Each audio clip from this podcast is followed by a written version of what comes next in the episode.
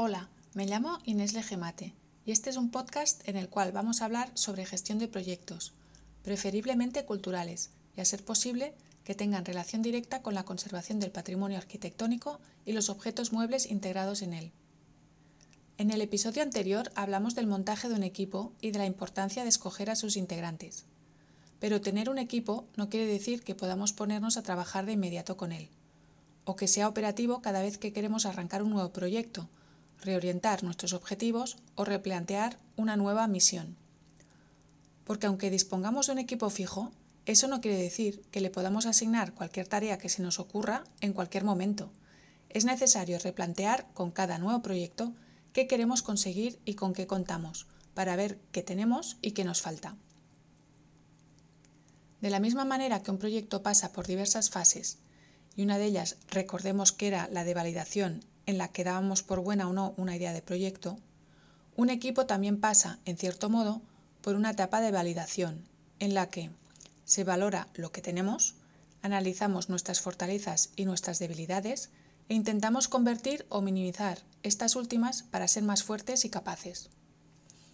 Pero más que ser fuertes, es necesario tener la actitud de querer ser fuertes y querer desplegar todo nuestro potencial, lo que va a condicionar concluir con éxito nuestros propósitos.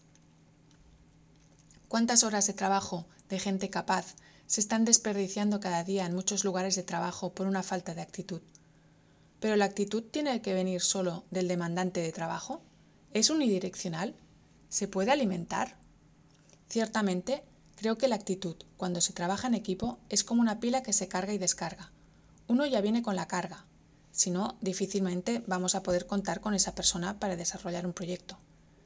Y en la medida que damos, nos vamos descargando, pero en la medida que recibimos, nos volvemos a cargar. Es el principio del equilibrio del que se habla en el coaching sistémico. Si nos sentimos en desequilibrio, perdemos uno de los principios que nos motivan a realizar un trabajo, y es muy importante poder mantenerlo, junto con el grado de compromiso y la responsabilidad que demandan cualquier proyecto. ¿Y cómo se consigue mantener equilibrio, compromiso, responsabilidad en el tiempo?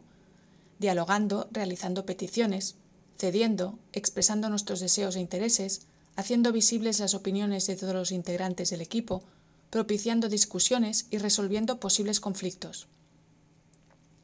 No es solo una cuestión de pedir que el equipo esté a la altura, de demostrar que somos profesionales, o de soltar eso de que si el proyecto gana, el equipo gana.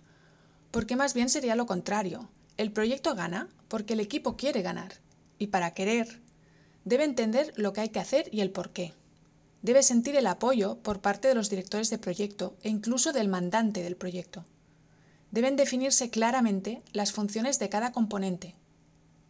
Debe realizarse un reconocimiento público de esas funciones para que el resto de componentes tenga claro quién es responsable de qué y a quién hay que reportar los resultados conseguidos, entre otras muchas cosas.